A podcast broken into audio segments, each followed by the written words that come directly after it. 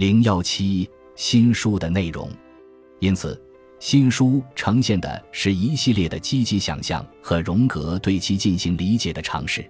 荣格的理解主要围绕着大量纵横交错的脉络展开，尝试理解自己，整合与发展自己人格的多个部分，尝试理解一般的人格结构，尝试理解个体与当今的社会及与死者的团体之间的关系，尝试理解基督教产生的心理和历史效应，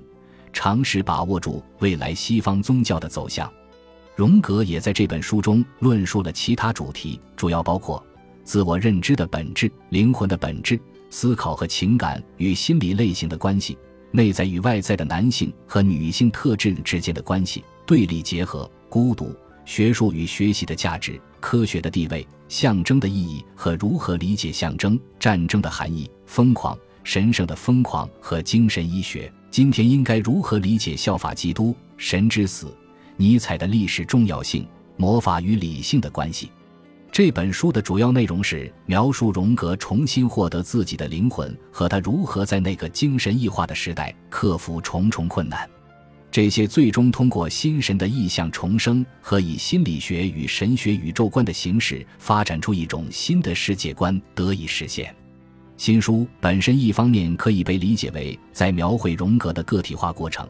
另一方面可以被视为他在把个体化当作一般心理模式进行详尽阐述。在这本书的开始部分，荣格重新找回自己的灵魂，紧接着进行一系列的幻想探索，从而形成一种连贯的叙事。他发现自己在此之前都是在为时代的精神服务，特点就是认同其作用和价值。除此之外，这个时代也存在一种深度精神，它通往灵魂之物。用荣格后来传记性回忆录中的话来说，时代精神等同于他的第一人格。深度精神等同于他的第二人格，因此这一段时期可以视为他重新回到第二人格的价值观上。之后的章节遵循的是另外一种格式，他们以阐述戏剧般的视觉幻想开篇。在这些幻想中，荣格遇到一系列不同背景的人物形象，并与他们展开对话。他面临的情况是，随时都有出乎意料的事情发生，有令人震惊的话语出现。他尝试去理解到底发生了什么事情，并把这些事情和话语的意义转化成为一般的心理学概念和原理。荣格认为，这些幻想之所以重要，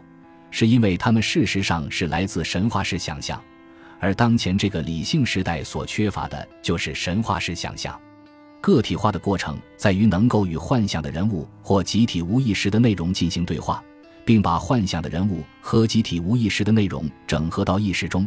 那么我们就能够重新找到在现代社会中已经遗失掉的神话式想象所具有的价值，从而调和时代的精神与深度精神。这次的探索形成荣格后期学术著作的基调。